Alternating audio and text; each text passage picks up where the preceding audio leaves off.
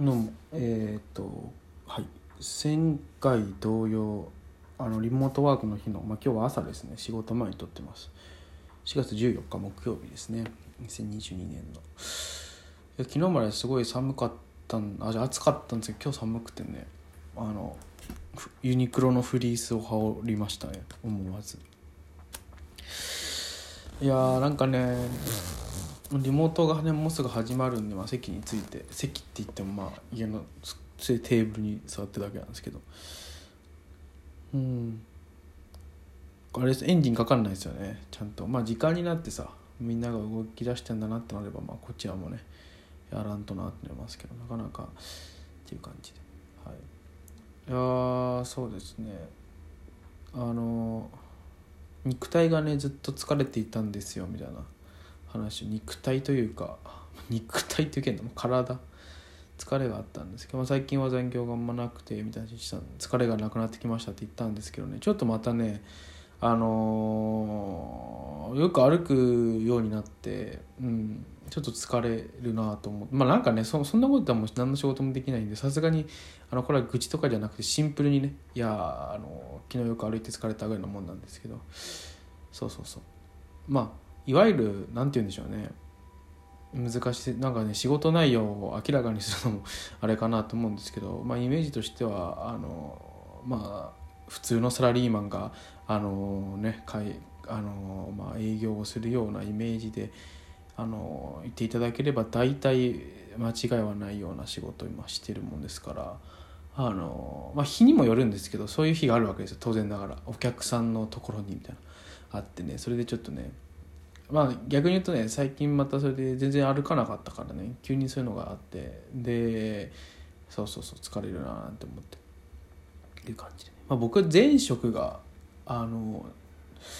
SE だったりこうしたこともあってね。あんまりこうなんでしょうね。いわゆるスーツで革靴を履いてこう出かけるみたいな。出かけるというかきっちりした格好をしてきっちりした場所に行くっていうことがねあんまなかったんですよね。なんでちょっとそれはそれでね歩くのあ意外と革靴って歩くの大変やなみたいな思ってあこれでだからあのアーシックスとかが歩きやすい革靴を開発みたいなやっててそれが繁盛してるんだなっていうのをあの体感的に理解するみたいなことはありましたね。そうそうそう。まあねそんな感じで。あとはもうなんか最近もう今年僕は26というか4月4日が誕生日なんですけどもう26になったのでだからさすがにもうなんかねうん昔のようにこう体力がすごくあるみたいな感じないなと思う。まあねもっと渋谷の人からしたらあ今若いから体力あるだろうけど俺たちみたいに50になったらもうどんどん衰えていくよみたいなこと言ってるのと比べると全然あのね状況違うんですけどやっぱり僕なんかは今でももうなんだろうだいぶ体力の衰えを感じるしなんかね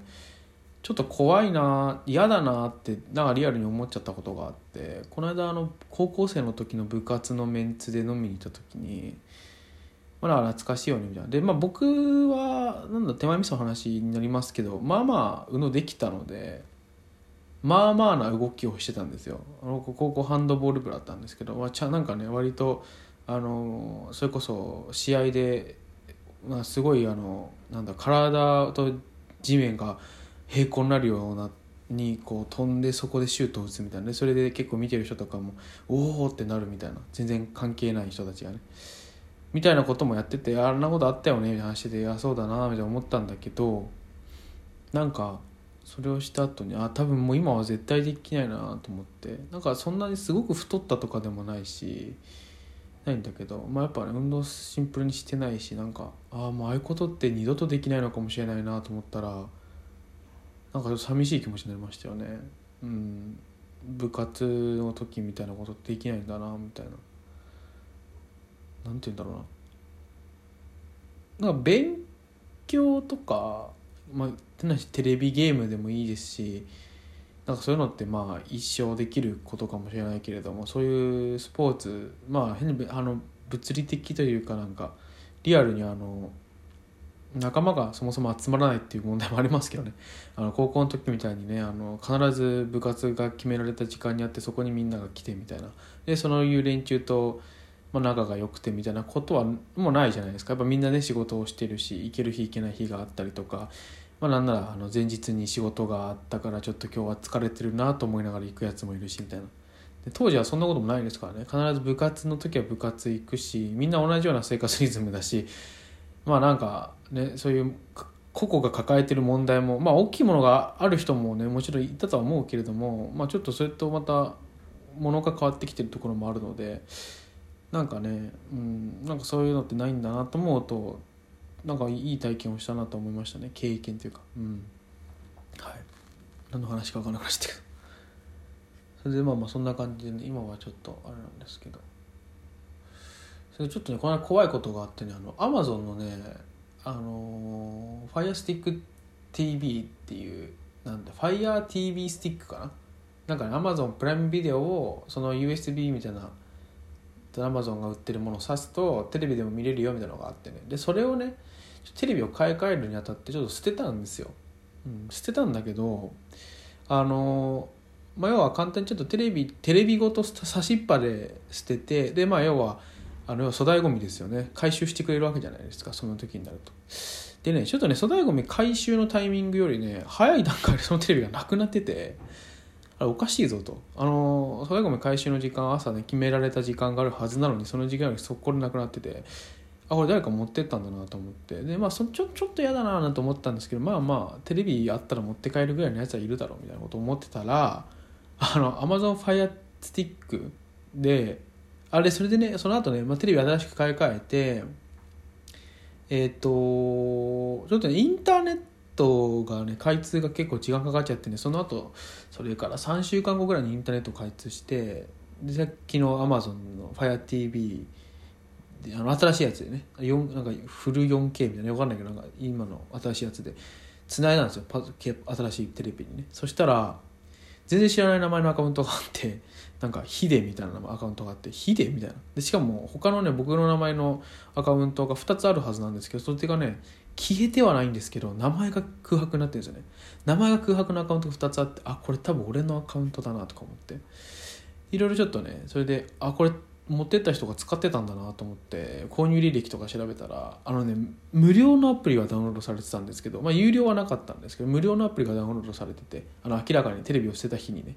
であこれ完全に持ってったじゃんと思ってとりあえずパスワード変えてアカウント全部削除してそのヒデとか削除して。